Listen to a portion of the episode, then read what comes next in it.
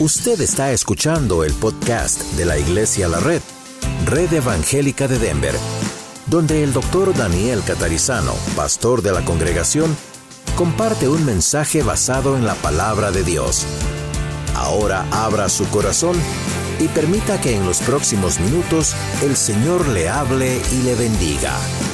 Vamos a abrir nuestras Biblias en Lucas capítulo 17 del 7 al 10 y si usted nos visita no tiene una Biblia, levante su mano, los sugieres están viéndoles, le van a traer una Biblia abierta ya en Lucas capítulo 17, ese es nuestro regalo para usted en gratitud de habernos visitado aquí en la red Aurora, aunque hacemos eso también en Lakewood y en Arvada y en Denver Norte, pero usted está aquí hoy en Aurora, así que Muchas gracias a los que nos escuchan en radio, pues también saben que pueden ir a iglesialareddenver.org y allí encontrar las direcciones de las otras congregaciones y los horarios también. Así que ahí los invitamos a estar con nosotros. Estamos en una serie que como ven en la pantalla llamamos historias que transforman. Estamos viendo unas cuantas parábolas de nuestro Señor Jesucristo y estamos a veces juntando varias parábolas, hoy vamos a ver una de ellas nada más. Y estamos próximos a la finalización de esta serie, como eh, hoy tenemos el mensaje número 14 en esta serie. Así que hemos pasado prácticamente la mayor parte del verano, si no ya todo el verano, en el tema de vidas que son transformadas a través de estas historias que la Biblia nos cuenta. Estas son parábolas, las parábolas son historias que Dios en Jesús ha creado e inventado, pero como vimos en la parábola del domingo pasado, algunas son muy cercanas a hechos de la realidad. Hoy vamos a ver eh, una parábola que tiene alguna relación, como, como van a ver, con lo que el Señor nos mostró el domingo pasado. Así que Lucas capítulo 17, vamos a orar, vamos a leerlo, vamos a estar muy atentos a lo que el Señor nos quiere decir a cada uno de nosotros. Siempre Dios tiene algo para nosotros y para todos como iglesia. Amén. Así que Señor, en ese espíritu oramos y pedimos que tú abras nuestro corazón, nuestra atención, toda nuestra mente, esté en ti y ayúdanos a no distraernos, ayúdanos a no distraer a otros y en reverencia, en temor, amor de ti que venimos a escuchar tu palabra. Oramos también por aquellos que escuchan vía radio, tal vez aún desde otros países, y pedimos que tú les bendigas a ellos también y les alcances con tu palabra. En el nombre de Jesús. Amén. Amén. Así es. Lucas 17, versículo 7. Jesús dice, ¿quién de vosotros, teniendo un siervo que ara o apacienta ganado, al volver él del campo, luego le dice, pasa, siéntate a la mesa? ¿No le dice más bien, prepárame la cena, ciñete y sírveme hasta que haya comido y bebido, y después de esto come y bebe tú? ¿Acaso da gracias al siervo porque hizo lo que se le había mandado? Pienso que no. Así también vosotros, cuando hayáis hecho todo lo que os ha sido ordenado, decid, siervos inútiles somos, pues lo que debíamos hacer, eso hicimos. Esta es una parábola porque es algo que Jesús está creando como una ilustración para llegar a un punto. En el contexto, que es lo que siempre necesitamos ver para entender un texto, todo lo que rodea, esto es el Evangelio de Lucas, y Lucas pone en orden muchas de las cosas que Mateo Marcos eh, contaron antes, pero aquí Jesús viene hablando antes acerca de tropiezos, acerca de lo que pasa. A Jesús, eh, perdón, los apóstoles al escuchar todo eso le piden al Señor Jesús, aumentanos la fe. La clásica respuesta de Jesús, ¿cuál fue? Bueno, se hizo clásica esa respuesta. Si tuvieras fe como un grano de mostaza, dirías esto y lo otro. En ese mismo contexto, lo siguiente es esto que acabamos de leer. Entonces, uh, nosotros no vivimos en una era de esclavitud, gracias a Dios. Aunque en este país hubo esclavos hasta no hace tanta cantidad de años atrás, en la época de Jesús, estamos pensando en dos mil años atrás, la esclavitud era algo normal. Ahora, mis hermanos y amigos, no piensen en la esclavitud de aquellos años con la esclavitud que ustedes y yo hemos visto en películas o en libros de historia en la escuela, ¿verdad? Eh, hemos visto esclavos casi siempre, gente negra, gente afroamericana, bueno, africana en aquel tiempo, y con cadenas en los pies. Eso es una cosa abusiva que no debe existir. En la época del Señor Jesús, estos esclavos no eran así. Estos esclavos eran empleados por los por los amos, sí eran ellos amos, no eran empleados como hoy en día somos empleados, son gente que vivía al servicio de estas casas y era realmente parte de la familia. Ahora, ustedes ven que Jesús dice en un momento, no creo que ustedes le decían gracias a un esclavo. No es que está mal decir gracias, al contrario, es algo muy, muy bueno, pero el punto no es ese, el punto es no se espera la gratitud para algo que es nuestro deber hacer. Es simplemente nuestro deber. Entonces, el Señor que nos está mostrando aquí, nuestro título para hoy es la historia del Dios que recompensa. La semana pasada, siete días atrás, hablamos acerca de la historia de las recompensas eternas. Y en las cuatro congregaciones de Iglesia de la Red hablamos, predicamos acerca de recompensas que el Señor nos dará en la eternidad y que no van a ser necesariamente un trofeo que vamos a exhibir para que todo el mundo nos aplauda, sino que van a ser nuevas tareas que vamos a recibir, pero van a ser como recompensa por la fidelidad, la constancia, el amor al Señor. Ahora, creo que el mensaje de hoy es como una especie de continuación de aquel mensaje, porque en el sermón de aquel mensaje el domingo pasado aprendimos que Dios promete recompensas, ¿okay? Dios promete, en la Biblia varios versículos los vimos el domingo. Dios mira eso. Ahora, hay personas que piensan que eso les permite alguna forma de mérito. Y la respuesta es que Dios promete una recompensa, pero no como algo que Él nos debe. No debemos estar sirviendo al Señor y pensar, el Señor me tiene que dar una recompensa, me la debe y cuando yo llegue a ver qué me va a dar. Esa no tiene que ser nuestra actitud jamás. Y esta parábola balancea de alguna manera la otra parábola y entonces no hay forma de malinterpretarla. Dios nos promete una recompensa, pero no como una deuda, no como algo que nos debe sino por el mero placer de darlo. Dios siente placer santo en recompensar a sus hijos. Dios mira lo que hacemos para Él y Dios nos recompensará, pero solo porque le da placer hacerlo. A mí pensemos en los que somos papás, mamás, abuelos. No siempre nuestros hijos merecerían que les demos algo, ¿verdad que no? Otras veces sí, otras veces no. Pero ¿cuántas veces usted, igual que yo, hemos quizá hecho una comida especial o un regalo especial en una oportunidad que no fue Navidad, no fue Christmas, no fue nada de eso, y se nos dio, quiero regalarle esto, por el puro placer de hacerlo, ¿verdad? Y los jovencitos y niños que están aquí dicen, escucha al pastor, mamá, escucha al pastor, papá. Los que somos papás, abuelos, por el mero placer de hacerlo, ¿verdad? la, motivación es, lo amo, la amo y se me ocurre regalarle esto. Es... Bueno, creo que en un nivel muchísimas veces más grande, claro está, Dios es así. No nos va a dar recompensas en la tierra y mejor aún en el cielo, porque mira, hijo, te lo mereces, porque hiciste esto y aquello, simplemente por puro amor por pura gracia. Y piénselo bien, ¿no es más lindo eso que lo otro? Lo otro es lindo, que nos reconozca, Señor, pero, pero es más lindo nomás que, de, Señor, yo no merezco esto, no, yo sé, pero te lo doy porque te amo. ¡Wow! Eso tiene que inspirarnos a amar inclusive más al Señor. Ahora, Dios mira lo que hacemos, Él nos va a recompensar de acuerdo a su voluntad, pero solo lo hace porque le place hacerlo. Entonces, un primer punto para nosotros hoy es que Dios recompensa, pero no porque lo merezcamos. El motivo permanente de nuestro corazón al servir al Señor debe ser nuestro amor a Él, no otra razón.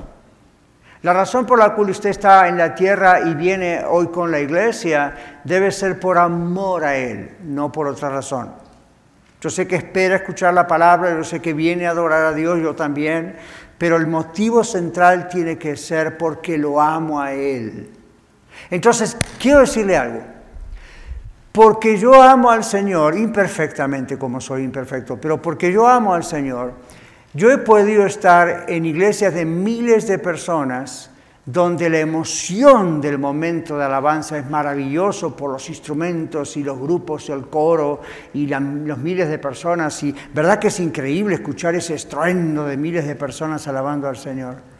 Y claro, uno siente la presencia del Señor, por supuesto, aunque también siente una mezcla de cuestiones meramente psicológicas y emocionales, y no hay nada malo con eso mientras se maneje bien.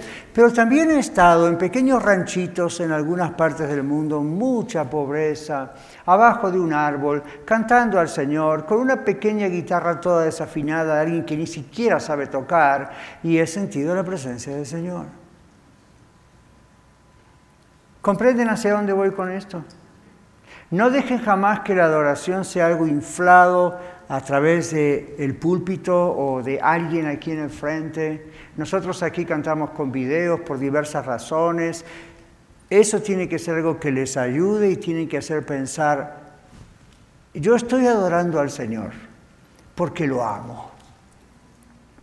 Y cuando lo amo no me importa exactamente cómo lo estoy haciendo, aunque es importante cómo se hace. Me importa lo que le estoy diciendo. ¿Verdad? En mi adoración. Y eso es maravilloso. Cuando uno ama al Señor, la perspectiva cambia. Ahora, es un gran error suponer que existe una relación mutua entre recompensa y mérito. Nosotros como seres humanos decimos, me recompensaron por un mérito. Voy a la escuela, estudio mucho, la maestra me da una A, ¿verdad? Una A. Y viene papá y viene mamá y me dice, pues te lo mereces, hiciste mucho esfuerzo. Nunca piensen que el Señor nos va a recompensar aquí en la tierra o allá en el cielo porque hicimos una gran tarea. ¿Por qué les digo esto? Piensen en esto, el Señor es perfecto. Nadie es como Él, santo, santo, santo. Entonces, cualquier cosa que usted y yo hagamos, por más excelente y lujosa y perfecta que fuese, al lado de Dios es microscópica. ¿Verdad que sí?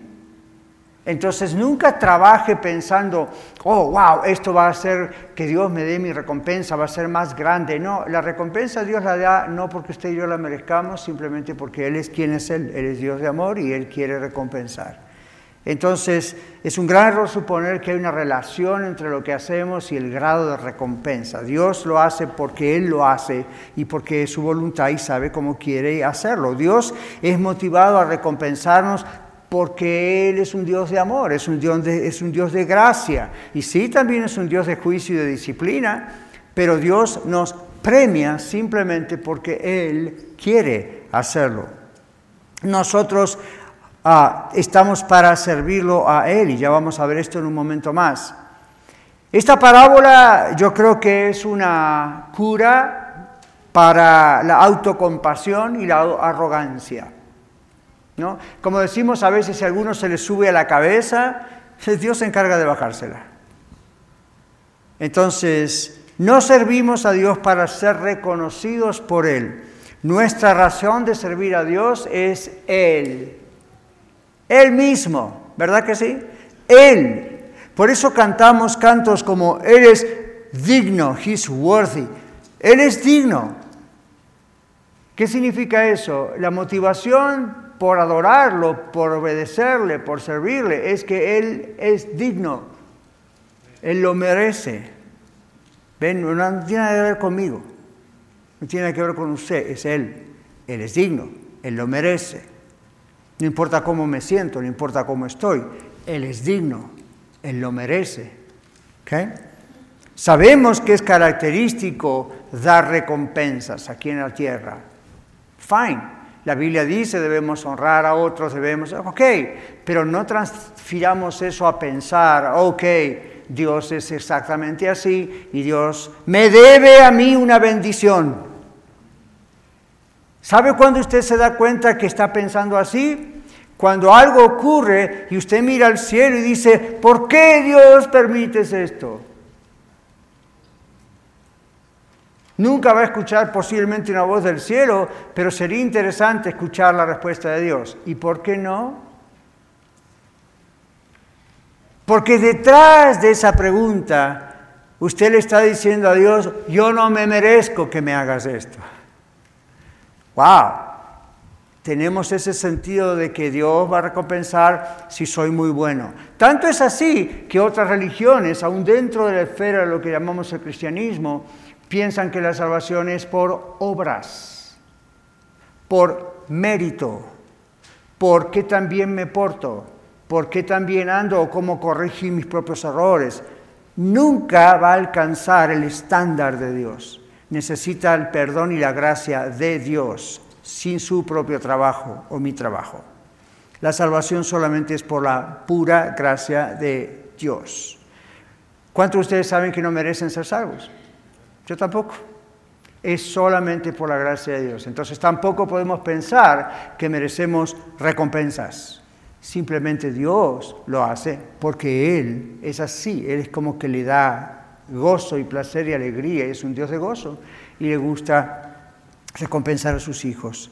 Nosotros no le estamos haciendo ningún favor a Dios viviendo obedientemente para Él. No estamos haciéndonos un favor a nosotros creyendo que nuestra obediencia nos va a ganar el cielo, la salvación, o va a mantener nuestra salvación, ¿verdad? Eh, o nos producirá aplausos. Vamos a llegar al cielo y todos los ángeles van a aplaudir. ¡Yay! Llegó Daniel, qué buen muchacho. No,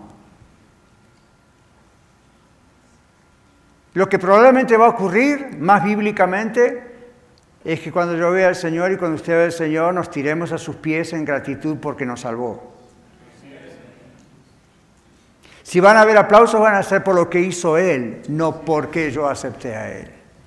Pónganlo en su cabeza porque eso le cambia la vida aquí en la tierra. Entonces, nosotros, usted y yo no le estamos haciendo un favor a Dios estando en la iglesia o con la iglesia. No le estamos haciendo un favor a Dios estudiando la palabra cada día. No le estamos haciendo un favor a Dios orando. No le estamos haciendo un favor a Dios cuando alabamos al Señor en nuestro carro. No le estamos haciendo un favor a Dios porque tratamos de hacer un buen novio, una buena novia, un buen esposo, un buen esposo, un buen abuelo, una buena hija. No le estamos haciendo un favor a nadie. En todo caso, le estamos haciendo un favor a la sociedad. Pero no le estamos haciendo un favor a Dios, ni estamos asegurándonos nuestra relación con Él si hacemos esas cosas, son el producto de que somos nuevas criaturas en Él. Y bueno, eso es lo que una criatura de Dios hace, un hijo de Dios hace. Nosotros somos salvos solamente por los méritos de Cristo Jesús. En Efesios capítulo 2, versículos 8 al 10, dice, porque por gracia sois salvos por medio de la fe. La fe es la confianza que tenemos en lo que Dios hizo en la cruz y en su resurrección. Y aún así, dice el Señor, esto no es de vosotros, pues es un regalo de Dios, es don de Dios. Si usted tiene fe en Dios, usted es salvo porque Dios le puso eso. Dios me puso esto. Dice, no por obras, para que nadie se gloríe, para que nadie pueda decir, yo soy salvo porque me lo merezco, ¿ven? O yo es mi mérito. No, porque dice somos hechura suya, es decir, Dios nos hizo creados en Cristo Jesús, ahora somos creados nuevas criaturas en Cristo para buenas obras. Es decir, las buenas obras que hacemos son el fruto de nuestra obediencia al Señor, no para ganar la salvación, sino porque somos salvos. Porque somos hechura suya, creados en Cristo Jesús para buenas obras, y, y como si esto fuera poco, Jesús dice, las cuales Dios preparó de antemano para que anduviésemos en ella. Así que la fe nos es puesta por el Espíritu Santo. Y lo que hacemos nos es puesto por el Espíritu Santo. Es Dios, todo viene y va y viene y va a Dios. Entonces, ¿por qué vamos a esperar un premio? En todo caso, el premio se lo merece Dios. Él es el que hace todo. Luego tenemos Juan capítulo 10, versículo 29, donde inclusive Dios nos muestra que nos ha salvado en Cristo, pero no solamente nos ha salvado, sino que sostiene nuestra salvación, mantiene nuestra vida como salvos. Juan capítulo 10, verso 29, Jesús mismo en sus propias palabras le dice a los apóstoles, mi Padre que me dio las ovejas, es mayor que todos y nadie las puede arrebatar de la mano de mi Padre. Hermano, hermana en Cristo, usted está acá, usted está viendo YouTube, usted está escuchando radio. Si usted es salvo, usted es salvo. Dice, porque es redundante, ya me ¿por qué me lo dice dos veces? Abra sus oídos espirituales. Cuando una persona es salva de verdad, ahí está la clave, es salva. Entonces me está diciendo que la salvación no se pierde. Exacto, gracias por entenderlo.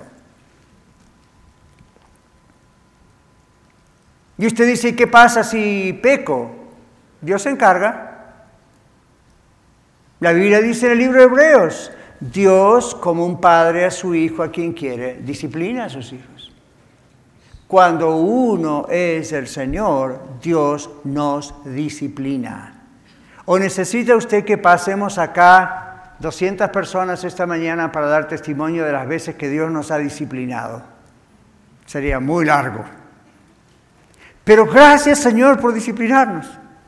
Porque la Biblia dice que el que no recibe disciplina del Señor, pues Dios no, eh, no es un hijo de Dios, es alguien que no es un hijo de Dios. Muchas veces yo les digo, ustedes como yo debemos tener vecinos cuyos niños son un poquito de esos que nosotros pensamos si vivieras conmigo. Right? Casi todos tenemos vecinos, especialmente los que viven en apartamentos, ¿verdad? El vecino de arriba y sus niños, ay, ¿por qué no me lo deja a mí dos días? Yo lo corrijo enseguida. O usted va a la cárcel, una de dos. Entonces, ¿qué pasa? Uno dice, ¿por qué no tengo poder para corregir al hijo del vecino? Porque no es su hijo, no es mi hijo, no tengo autoridad sobre ellos. ¿Ven? Hay criaturas que Dios ha hecho en toda la tierra, usted y yo, y Dios hace sus cosas con ellos, como la hizo con nosotros, para llamarnos y atraernos hacia Él. Cuando Él nos toca, su Espíritu Santo hace que nazcamos de nuevo, venimos a Cristo. Ahora somos adoptados hijos de Dios. Entonces la Biblia dice, ahora Dios ha, adoptado a este hijo, a esta hija, a través de esta persona, puso su confianza en Cristo. Ahora es un hijo, una hija de Dios. Cuando uno cae, Dios le disciplina y lo levanta y uno crece y madura, ¿verdad que sí? Pero Dios está diciendo en Cristo, los que son míos, mi Padre no, nadie las puede arrebatar de la mano de mi Padre. Satanás, todos los demonios juntos, nadie les puede sacar a usted la salvación. Y usted dice, pero ¿qué pasa si yo de repente un día rechazo a Cristo después de haber conocido y pisoteo su sangre y no me importa? Usted es una apóstata. Y los apóstatas no entran en el reino de los cielos. Y usted dice, ¿hay posibilidad de que yo haga una cosa así? Casi seguro que no, si realmente ha nacido de nuevo. Entonces, ¿por qué existen ellos? Porque hay mucho que dice Señor, Señor, pero no entrará en el reino de los cielos. Mateo 7:21 dice eso.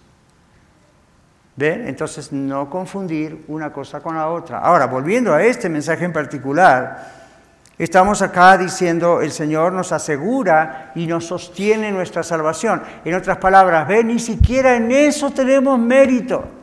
Hay gente que llega a comprender, ok, por gracia soy salvo, por fe, no por obras. Ah, pero luego quizá lo puedo perder. No, ¿por qué? Porque hasta aún para eso el mérito lo tiene Dios. Dios es el que sostiene y levanta a sus hijos y no permite que se pierda lo que Él dio. Es un pacto que Él ha hecho con usted. Es un pacto que Él ha hecho conmigo, siempre y cuando haya ocurrido ese pacto. Y ese pacto vamos a saber si ocurrió por el fruto. La Biblia dice, por el fruto van a conocer a falsos profetas y por el fruto nos vamos a conocer unos a los otros. Ahora, ¿cuál es el fruto? Venir, levantar las manos y eso es hermoso, pero eso no es el fruto. Ser fieles, diezmar, ofrendar, eso, eso Dios lo ordena, pero eso no es el fruto. ¿Cuál es el fruto? Una vida que cambia. Y el cambio nunca viene de afuera hacia adentro. Tengo noticias para usted, yo no lo puedo cambiar. Ni usted a mí. La iglesia, la religión, nada puede cambiarle de afuera hacia adentro. Así como solo Cristo salva, solo Él los cambia. Él nos da una nueva naturaleza y progresivamente vamos cambiando muchas cosas porque de adentro Él hace eso. ¿Sí? Entonces, ve, no hay ni siquiera mérito en eso, siempre se trata de Él, todo se enfoca en Él. Por eso le digo esta parábola, es el antídoto al self-pity, a, la autopiedad y al pensar, you yo lo hice, yo la hice, a la arrogancia. No, no. Entonces, no le estamos haciendo un favor a Dios, solo por los méritos de Cristo somos salvos y solo por los méritos de Cristo permanecemos en su salvación. Ahora, dejamos un poquito eso ya atrás, comprendido, espero, y vamos a nuestro segundo punto. Dios recompensa nuestra obediencia, y aquí se van a sorprender, Dios recompensa nuestra obediencia, no nuestra adoración. ¿Alguna vez escucho eso? Dios recompensa nuestra obediencia. Dios no tiene por qué recompensar nuestra adoración. Y usted dice, pastor, acabamos de pasar un lindo tiempo adorando al Señor con los cantos y con ofrenda y con los saludos. Good. Pero no espero recompensa por eso, porque Dios es digno de esa alabanza. Dios recompensa la obediencia no la adoración. Ahora es muy importante que comprendamos esto. La alabanza y la adoración, cuando falta nuestra obediencia a Dios diariamente, no son alabanza y adoración. Repito, nuestra alabanza y adoración, por más que sea un precioso show un día, espero que no, no vamos a permitir que eso ocurra en el nombre del Señor, pero la alabanza y adoración, por más maravillosa que sean, si no está con la obediencia a Dios, no es realmente alabanza y adoración. Es una anestesia emocional para nuestros dolores humanos. Es como venir a la iglesia y que nos den una inyección de alabanza, de canto, de oración, de predicación, y bueno, me sentí mejor. So what? Eso es muy hermoso, pero no cambia la vida. ¿Ven? Entonces, en Amós capítulo 5, ya existe un profeta menor llamado Amós en su Biblia. En Amós, capítulo 5, es un libro pequeño, capítulo 5, versículos 21 a 25. Mire cómo Dios responde a su pueblo Israel a través del profeta Amós. Aborrecí, abominé, aborrecí, abominé vuestras solemnidades, como los servicios, y no me complaceré en vuestras asambleas, como hoy. Si me ofreciereis vuestros holocaustos y vuestras ofrendas, no los recibiré, ni miraré a las ofrendas de paz de vuestros animales engordados. Quita de mí la multitud de tus cantares, pues no escucharé las almodias de tus instrumentos. Pero corra el juicio como las aguas y la justicia como impetuoso arroyo. Ah. ¿Se imaginan? Los israelitas eran pero bien exuberantes para alabar. Dios les había enseñado de los holocaustos, tienen que matar el cordero, tienen que traer esta ofrenda, y la ofrenda de paz, y la ofrenda de este, y la ofrenda de otro. ¿Se imaginan miles de personas haciendo eso? Era exuberante, era maravilloso. Creo que cualquier iglesia de miles de miembros hoy en día en el mundo quedaría bien pequeñita a comparación de lo que hacían los israelitas. Y sin embargo, Dios conocía el corazón de muchos de ellos y el Señor dice, yo aborrezco lo que ustedes están haciendo. Y me imagino que a algunos de ellos les sorprendería diciendo, pero Señor, si tú nos ordenaste que hiciéramos eso, yes, pero con el corazón y con la obediencia en el lugar correcto. Entonces sí yo recibo, dice el Señor, la adoración. Entonces es, es peligroso. Se suele escuchar decir, a ver si ustedes han escuchado esto como yo, cuando te sientas mal, hermana, cuando te sientas mal, hermano, alaba a Dios. Suena muy espiritual, ¿verdad? Te sientes mal, alguien te ofendió, te sientes deprimido, oh, alaba a Dios. Hay un problema con eso. El problema es que la alabanza es para honrar a Dios, no para ser usada a nuestro favor. La alabanza es para honrar a Dios por quien es Él, no para que me haga bien a mí. Pero usted dice, pero pastor, me hace bien. Yes, pero el foco no es usted, es Él. Cuando empezamos a usar alabanza como una anestesia o como algo, ah, ya no es alabanza. El mundo puede hacer eso. ¿Cuánta gente que no conoce a Cristo cuando está deprimido o alguien le ofendió, se peleó con alguien o alguien no le mira bien, empieza a cantar una canción romántica, un canto folclórico o, o tararea una música de alguien y no está alabando?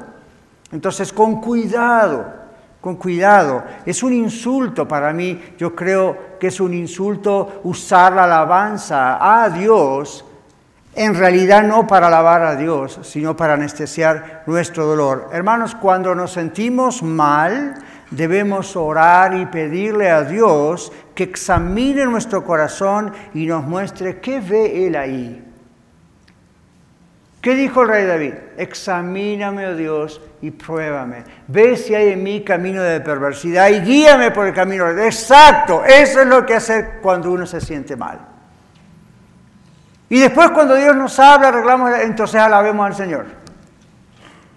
Y alabemos en el medio de todo eso, pero recuerden, la alabanza no es una anestesia espiritual emocional.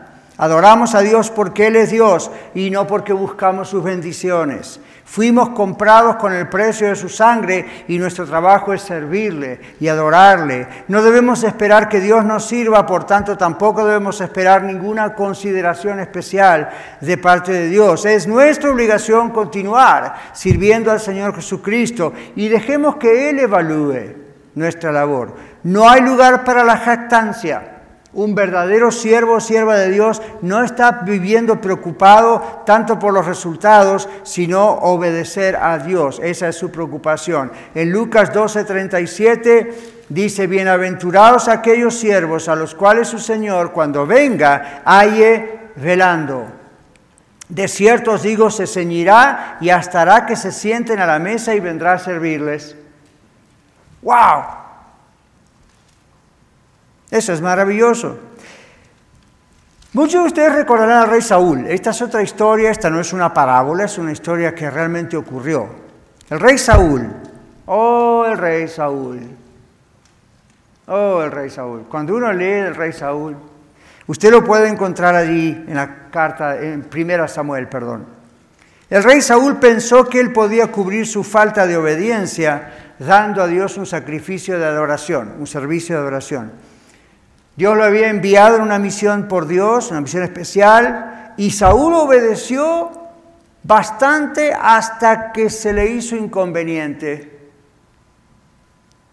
Y luego no hizo caso de las direcciones divinas. Yo le digo esto, van a ocurrir ocasiones, muchas veces, donde usted y yo vamos a saber que hay que hacer algo, simple obediencia, leer la Biblia, escuchar el mensaje, siente en su, espíritu, Dios le dice hay que hacer esto y hay que obedecerlo.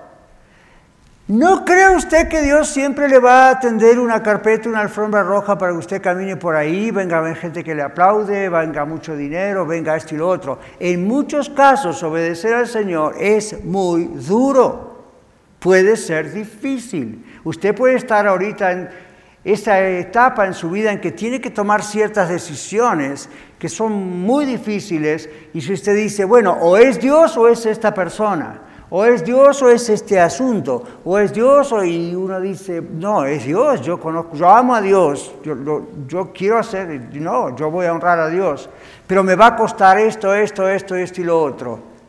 Esa es una prueba tremenda. Si usted desobedece a Dios, por más que después haga un montón de hermosos servicios de oración, Dios no los va a recibir. ¿Cómo sabemos esto? Bueno, porque en 1 Samuel capítulo 15, versículos 22 y 23, dice, y Samuel dijo, y Samuel es el profeta que Dios envió para Saúl, ¿verdad? Saúl que, el que pecó y Samuel viene y le dice, se complace Jehová tanto en los holocaustos y víctimas como en que se obedezca a las palabras de Jehová? Ciertamente el obedecer es mejor que los sacrificios y el prestar atención que la gordura de los carneros, que era lo que ellos presentaban para la... Es como si reemplazándolo al vocabulario de hoy, Dios dijese a través de mí, se complace Dios tanto en nuestras ofrendas y diezmos y alabanzas y como en que se ofrezca a se obedezca, perdón, a las palabras del Señor? La Biblia dice ciertamente el obedecer es mejor que todo lo demás. El prestar atención a Dios es mejor que todo lo demás. Lo dice Dios. Así que Saúl fue enviado en una misión, desobedeció a Dios y luego quiso cubrir el problema como alabando.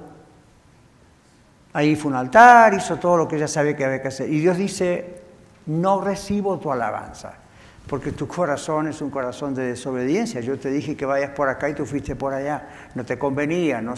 entonces Dios dice, yo no recibo eso. Recuerden, esta parábola nos dice que somos esclavos del Señor. Estamos agradecidos por ser sus hijos, pero somos sus esclavos, estamos para servirlo a Él. Él es el creador. ¿Cómo vamos a discutirle a Él? Él es el creador. Acá estamos acostumbrados, especialmente en una sociedad libre, gracias a Dios, como Estados Unidos, estamos acostumbrados a debatir situaciones, estamos acostumbrados a negociar situaciones, estamos acostumbrados a decir sí o no. Ok, pero con Dios no se puede negociar. Usted es un esclavo de Dios, pero es un buen esclavo. No es un esclavo maltratado por Dios, es un hijo de Dios, es una hija de Dios. Usted fue creada, creado para Él. Y más vale que doblegue su cabeza y se someta al Señor o le va a ir pésimamente mal. Y usted dice, pero pastor, eso es muy duro, ¿por qué me lo dice? Porque Dios le ama y no quiere que le vaya pésimamente mal. Pero si usted prefiere eso, pues que su voluntad sea hecha. Pero sepa que Dios no quiere eso. Dios no quiere el mal. Dice, Dios no quiere la muerte del que muere en esas condiciones. Dios quiere que usted viva. Dios quiere darle vida abundante, una vida con significado, una vida que valga la pena vivir y que luego en el cielo Él pueda gozarse usted con Él para la eternidad. Eso es el plan de Dios. Pero si usted le rechaza o usted está eligiendo otra cosa, and it's not pretty, Saúl se apresuró a cubrir su desobediencia. No haga usted, no haga yo algo así. Bueno, en último caso aquí, Dios recompensa nuestro servicio a Él, pero no está obligado a hacerlo. Hace dos años atrás aproximadamente, tuvimos una serie que se llamó Las siete afirmaciones por las cuales vivir. No había nada específico en que fueran siete, nada especial, simplemente surgieron siete, ¿recuerdan? Y la vimos y la estudiamos varias veces y la vimos en la escuela de vida y la damos vuelta para entenderla. Y la primera dice, Dios es soberano. Es una afirmación que tenemos que grabarla en nuestra mente. Dios no está a nuestro servicio, nosotros estamos al servicio de Dios. Y hay una larga serie de textos bíblicos yo se los voy a leer rápidamente. Isaías 43, 13 dice, aunque aún antes que hubiera día yo era, y no hay quien de mi mano libre, lo que yo hago, ¿quién lo estorbará? dice el Señor. ¿Usted cree que puede cambiar los planes de Dios? I don't think so. Isaías 44, 6. Así dice Jehová, Rey de Israel y su Redentor, Jehová de los ejércitos. Yo soy el primero y yo soy el postrero, y fuera de mí no hay Dios. Salmo 103. Salmo 100, versículo 3. Reconoced que Jehová es Dios, Él nos hizo y no nosotros a nosotros mismos. Pueblo suyo somos y ovejas de su prado. Juan 13, 16 dice, de cierto, de cierto os digo, el siervo no es mayor que su Señor, ni el enviado es mayor que el que le envió. Dios me envió a mí aquí a Denver y aquí a esta iglesia para anunciarle estas cosas a usted. Él es mayor, yo no. Pero Dios nos pone esto en la Biblia para que tengamos esta perspectiva correcta. Entonces, Dios es soberano, Dios no está a nuestro servicio, nosotros estamos al servicio de Él. Nosotros no podemos reclamar ningún derecho. Dios se deleita, como dije al principio, en recompensarnos. Pero aún si no lo hiciese, ¿cuál es la mejor recompensa que usted y yo podemos recibir de Dios? Conocerlo, amarlo y servirlo. Así que, mis hermanos, la tarea de Dios no es hacernos la vida fácil, sino significativa, productiva, fructífera, pero para Él. Dios no está a nuestro servicio, nosotros somos la obra de Dios, el invento de Dios, el gozo y la pasión de Dios. Cuando entendamos que Dios no está a nuestro servicio, sino nosotros al servicio de Dios, cuando conozcamos, agarremos bien esta verdad, ¿sabe qué va a ocurrir? Él nos va a hacer libres de nosotros mismos y nuestra mayor recompensa va a ser el placer de servirle. Yo no sé para usted, para mí es un placer servir a Dios. dice, bueno, usted es pastor, esa es su profesión, es su trabajo. No, no, no, wait, wait, wait, wait. Como un cristiano, antes, años antes de que Dios me llamara al ministerio pastoral. Es un placer amar a Dios. Es un placer servir a Dios. Y usted dice, oh, me gustaría sentir lo que usted siente. Conozca a Dios y lo va a sentir. No hay secretos. Y si usted dice, bueno, yo creo que conozco a Dios, yo soy salvo. Bueno, ¿qué está pasando que no siente esto? Falta intimidad con Dios. Las cosas de alrededor le distraen demasiado. Usted se está perdiendo la verdadera vida. Todavía tiene tiempo. Cuando entendamos que Dios no está a nuestro servicio, sino al servicio de Él, es un placer ser hijo, esclavo del Señor. Así que en conclusión recuerde, Dios no está obligado a pagarnos a nosotros, no tiene una contratación, un agreement, un contrato con nosotros por nuestro servicio, por nuestro amor o por nuestra obediencia al Señor. Cada uno de nosotros debemos recordar esto. Dios nos ha creado con el propósito de trabajar fielmente para Él. Y no solo por un tiempo limitado, sino hasta la muerte y en realidad más allá de la muerte. Cada vez que nosotros encontramos en la Biblia la palabra recompensa, debemos recordar que es un acto supremo de la pura, mera voluntad y gracia y bondad del Señor y que aunque nosotros seguimos completamente en deuda con Él, el placer de nuestro Padre Celestial, y es nuestro Padre para los que hemos confiado en Cristo, y nuestro placer es mutuamente gozarnos por servirle a Él. ¿Sirve usted al Señor? No le estoy preguntando si tiene un puesto en la iglesia o si tiene un liderazgo o si Dios le llamó a hacer algo específico. Eso puede ocurrir, pero ni piensa en eso todavía. Realmente Dios nos está diciendo, estoy yo, está usted, estamos sirviendo día a día al Señor a través de simplemente obedecerle, porque Él es Dios, Él nos hizo y no nosotros a nosotros mismos. Amén. Padre, si tú no abres los ojos de nuestro entendimiento, Casi me atrevo a decir que estos 40 minutos fueron una pérdida de tiempo para muchos. O fueron una gran ganancia para otros si has abierto nuestros ojos. Padre, te pido en el nombre de Jesús que traigas un verdadero avivamiento, un verdadero despertar, para que podamos comprender lo que nos estás diciendo y rendirnos completamente a tus pies. Eso es lo único que vale en la vida. Y oramos en el nombre del Señor Jesús. Amén. Tenemos nosotros personas aquí en Iglesia la Red que tienen un distintivo, que dice Iglesia del Rey, el nombre de la persona. Y ellos pueden estar en cualquier lugar del templo, ahí afuera, donde usted quiera, si usted quiere orar con ellos, si usted tiene una razón específica, dice ore por mí, o quiere entregar su vida al Señor Jesucristo. Ellos pueden orar con usted también. Muchas gracias por escuchar el mensaje de hoy. Si tiene alguna pregunta en cuanto a su relación personal con el Señor Jesucristo o está buscando unirse a la familia de la Iglesia La Red, por favor no duden en contactarse con nosotros.